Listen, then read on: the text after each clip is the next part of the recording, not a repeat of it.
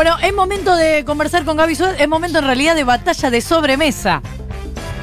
Bueno, antes una acotación sobre lo que estaban hablando. A mí no me da vergüenza que me canten el cumpleaños, sino que me da vergüenza cantar el cumpleaños. Sí. Aprovecho y me mezclo entre el canto grupal, pero yo en general solamente muevo la boca. Me, da un poco de vergüenza cantar. el- Excelente, cantárselo a otro. Gaby, Sí. buen día Gaby, ¿qué tal? Día. acá. ¿Con el himno te pasa lo mismo? Totalmente, sí. No, igual, esperen, esperen. Yo quiero. eh, ¿Me puedo hacer un paréntesis? Cantás mal, Gaby. No, para nada, soy un gran cantante, pero no, no sé, que lo come medio. Hay un problema. Hay un problema que nunca se resolvió. Sí. Me voy a tomar 30 segundos para explicarlo y es. El feliz cumpleaños cantado en la Argentina, que incluye el nombre del agasajado, es Sí. el 94,7% de los nombres no te dan la métrica ni la acentuación para meterlo en la parte que metes No el me nombre. importa. Solo, solo, se solo entran eh, bien nombres eh, de acentuación grave de tres sílabas. Tipo Leticia. Que lo cumpla Leticia. Pero después todo lo demás, eh, Andrés no podés. Nicolás. favor. Que lo cumpla Nicolás. No va. Sí. Probá con otro. Con, Nicolás. eh, a cantarle a, a- Bueno, a Steffi le decís a Steffi. Este- Pero te tenés que poner de acuerdo antes. Si no hay acuerdo antes, eh, eh, hay uno que canta Estefanía. Ay, yo no sé, Bueno. qué, no sé qué hacer que me trae problemas que yo no tenía. ¿te No, porque me parece que son cosas importantes que no se charlan porque ahora todo es cuarentena. Bueno, Eh, Gaby, batalla de sobremesa.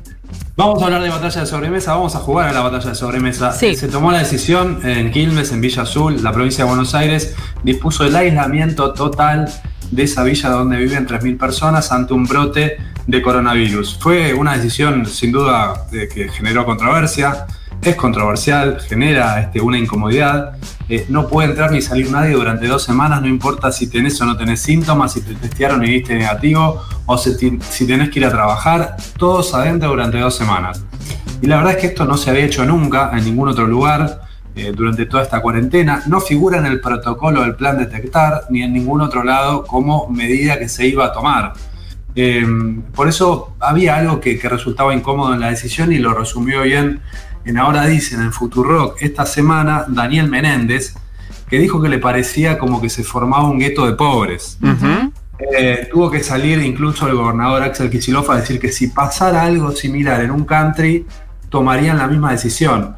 Una reacción que tiene que ver con esa incomodidad política porque no tiene las mismas características, un country como vamos a explicar ahora en un ratito. El gobierno de la provincia de Buenos Aires dice que se tomó como decisión política sobre la base de recomendaciones epidemiológicas. Sí. Y si nos ponemos a, a revisar, eh, bueno, hay, hay razones para, para tomar la decisión. Eh, me quiero jugar en este sentido. Me parece que es una decisión que tiene razones, que tiene justificación, pero hay algunos peros que vamos a aclarar en un ratito. Ajá. Eh, las razones, bueno, se produjo un brote que hoy llega a 196 casos en una población de 3.000 personas. Es un porcentaje muy alto y siguen encontrando casos positivos. Sí. Viven 3.000 personas en, un, eh, en una zona geográfica muy chica, sin cloacas ni agua potable. Eh, no está dividido en manzanas el barrio, es difícil aislarlo por zonas. Eh, a pocas cuadras de ahí está Villa Itatí, una de las villas más pobladas del país con, unas, cin- unos 50, ciento- perdón, con 50.000 habitantes. Eh, y ahí ya se detectaron 18 casos. Si llegara a prender el virus en Villa Itatí, bueno, ya estaríamos hablando de un problema mucho mayor. El criterio objetivo que se aplicó es que todos los habitantes de Villa Azul son considerados casos, contactos estrechos de los que dieron positivo. Sí. Eh, La esta totalidad, digamos, la totalidad de las personas son, digamos, de- por la cantidad de casos positivos se tomó como contacto estrecho a la totalidad de los habitantes. Totalmente, totalmente. De esas 3.000 personas, los 3.000 habitantes, son considerados casos estre- eh, contactos estrechos. Sí. Es un criterio eh, que por supuesto se inventó ahora, no es un criterio que estaba ya preestablecido, pero es un criterio que eh, tiene razonabilidad desde mi punto de vista eh, y que se puede aplicar en casos futuros. Este, en un barrio con eh, hacinamiento, donde haya gran concentración eh, de población, podés aplicar el mismo criterio. Y los contactos estrechos tienen que hacer, como cualquier contacto estrecho, dos semanas de aislamiento. Sí. Hasta ahí esto sí estaba preestablecido. Comparable un poco con residencias para personas mayores y con la- el servicio penitenciario, digamos, pero que ahí, eh, salvo los No trabajadores, claro, nadie va a salir. Claro, podrían eh, llevarlos a un hotel, dijo alguien, propuso alguien, o a un centro no hospitalario para que no estén hacinados en, en sus casas en esas condiciones tan precarias. Bueno, pero los vecinos de Villa Azul no quieren dejar sus casas por temor a que las usurpen, entonces prefieren, así dicen el gobierno de la ciudad, la verdad es que con los pocos vecinos con los que hablaron los medios también eh, manifiestan eso, así que eso también parece razonable. Sí. Eh, entonces, si está justificado el aislamiento de dos semanas y no hay posibilidad de que vayan a otro lugar a hacer el aislamiento, tiene lógica de que lo hagan en sus casas y tiene lógica que el barrio quede aislado y que sea un aislamiento comunitario porque eh, no, no, no pueden salir, digamos, de sus casas y además es, como les decía, un barrio sin manzanas, difícil de dividir por zona geográfica. Ahora bien, me surgen algunos peros. Sí. Eh, porque me parece que sigue habiendo algunos toques clasistas en la decisión. Si miramos con atención, los vamos a ver. A ver. El primero, se montó un operativo de seguridad con un despliegue eh, casi como si fuéramos a recuperar las Malvinas. Sergio Berni, en la primera línea de fuego, ministro de Seguridad de la provincia, apareció en moto, se ubicó en el centro del operativo, vallas altas, eh, mucha, mucha policía de, de cuidado en cada una de las salidas. Y la verdad es que no hay un problema de seguridad. Gaby, Sí. Gaby, una, una cosa que me parece que está hiper vinculado a lo que vos decís, que creo que también lo dijo Menéndez aquí en este programa, pero también lo dijeron otros referentes sociales, y es que eh, la situación de que un- una política que es de estricto corte eh, sanitario tenga como vocero al ministro de Seguridad. Ahí eh, te hago una pregunta que por ahí no tiene respuesta, pero suponiendo que, sabemos que no, yo sé que lo vas a explicar ahora, pero digamos, suponiendo que se hiciera un operativo similar en un country, por ejemplo, ¿estamos seguros que el operativo eh, estaría a cargo del- de, un, o sea, de un, sería un mega operativo policial a cargo de Bernie o tendría otra, otras características? Es que no podría Claro, darse bueno. en un country. La verdad es que no sabemos. En un country, de todas formas, vamos a. a- a- yo quiero aclarar algo.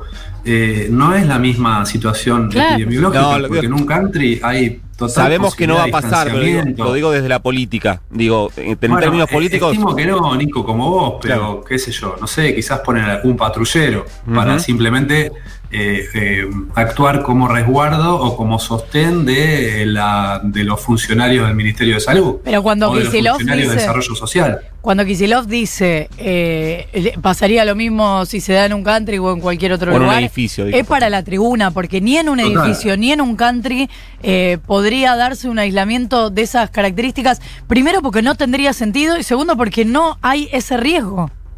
Totalmente, totalmente. Y además, por otro tema, Flora, eh, hay que ver cuál es la reacción de los vecinos de los country. Bueno, ni o hablar, la eso por reacción de los supuesto. vecinos del edificio. Pero igual nos decía el otro día Nicolás Kreplak, el viceministro de salud de la provincia, creo que era él, pero si no algún funcionario bonaerense, Nico le preguntaba qué pasa si alguien quería salir, bueno, en qué situación, si se había dado esa situación, dijeron, no, no, no, pero está recontrablado, nadie quiere salir. ¿Y entonces por qué ese operativo de seguridad? Claro, claro. Y la verdad es que no hay un problema de seguridad, como decís vos. Si nadie quiere salir, no hay un problema de seguridad. Claro. Y tampoco creo, creo, creo que nadie quiera entrar. Entonces, este, digo, de los que no son eh, vecinos del barrio. Entonces ahí hay una cuestión de puesta en escena que es importante cuidar. Eh, porque no digo que no haya que tomar recaudos, pero hay que ser cuidadosos con esa puesta en escena porque si no pareciera que es una cárcel a cielo abierto Claro. y que hay que cuidar que los presos no se escapen. Totalmente. Eh, eh, el segundo punto, cuando llegaron argentinos varados en el exterior, solo un pequeño porcentaje hizo cuarentena en hoteles. Hoy sabemos que quizás la llegada de argentinos del exterior fue eh, lo que encendió la llama del coronavirus en la Argentina. Eh, a los demás, a los que no hacían cuarentena en hoteles, los mandaron a su casa, Sí. con la orden de que no salieran. No les mandaron un operativo policial a la casa. Claro. Claro, es una cuestión logística. No se puede mandar a cada casa de cada persona que llegó un policía porque quizás no, no tenés los recursos suficientes. Pero ¿se acuerdan cuando Gerardo Morales, el gobernador de Jujuy, dijo que iba a colocar un cartel en la casa de los que debían hacer la cuarentena para avisar que esas personas no podían salir por dos semanas? ¿Se Sí. acuerdan cuál fue la reacción? Sí, un escándalo. Tuvo que pedir perdón Gerardo Morales. Porque Sí. era estigmatizante decir, en esta casa hay gente que tiene que hacer la cuarentena. ¿Por qué lo dijo? En esta casa ponemos un cartel de que están enfermos de coronavirus. Dijo que los que tenían que hacer la cuarentena se les iba a poner un cartel para que haya un control comunitario de ese cumplimiento de la cuarentena. Un escándalo fue, totalmente. Y el tercer punto, ¿cuál fue la reacción estatal frente a las movilizaciones anti-cuarentena en Tigre o en la Plaza de Mayo? Ay, no De me hecho- digas que no pusieron un escandaloso operativo de seguridad. No, no, no, no, no hubo ningún detenido, no hay ninguna causa judicial, más allá de alguna declaración del intendente de Tigre, Julio Zamora, hubo una actitud totalmente permisiva del Estado. Y hasta le puedo encontrar justificación a la actitud permisiva del Estado, porque Claro. si salís a cazar gente, eh, se te puede armar un revuelo que es, es mejor evitar. Hay un tema ahí con el derecho a la protesta que puede estar contemplado incluso en una situación de cuarentena como un derecho constitucional eh, que hay que garantizar. Pero ahí, bueno, ya nos metemos en, otro tema. Ahora, es verdad que no hubo un operativo policial ni siquiera para aislar la movilización.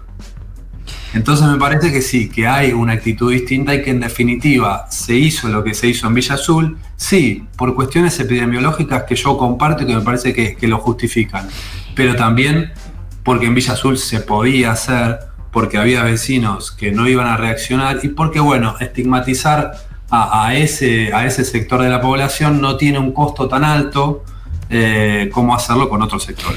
Ahora te pregunto, Gaby, si esto lo hubiera hecho la ciudad de Buenos Aires en el barrio 31, por ejemplo, que tuve Más muchísimos difícil, casos. ¿no? De aplicar, pero sí. Pero ponele que lo hubiera hecho en el barrio 31, donde hay muchísimos casos, y hubiera puesto un operativo. Porque es una decisión política que toma la ciudad de Buenos Aires de no hacerlo, sobre todo al comienzo.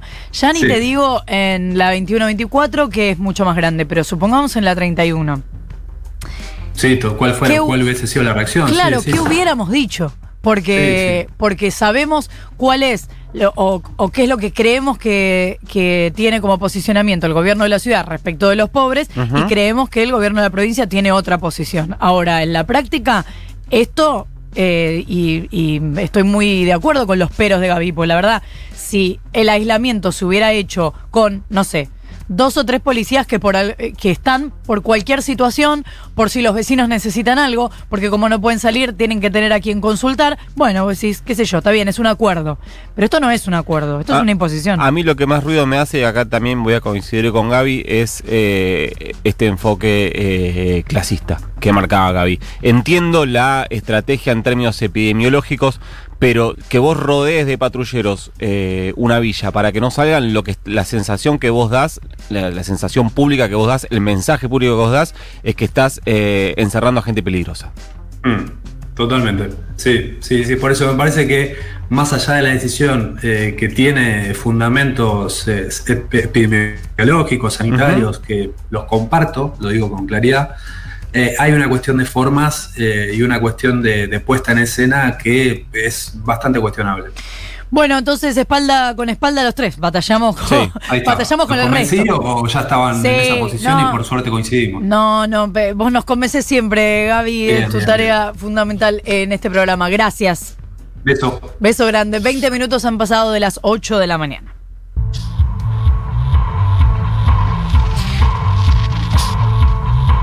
Es Nine Inch Nails. The Hands That Fits.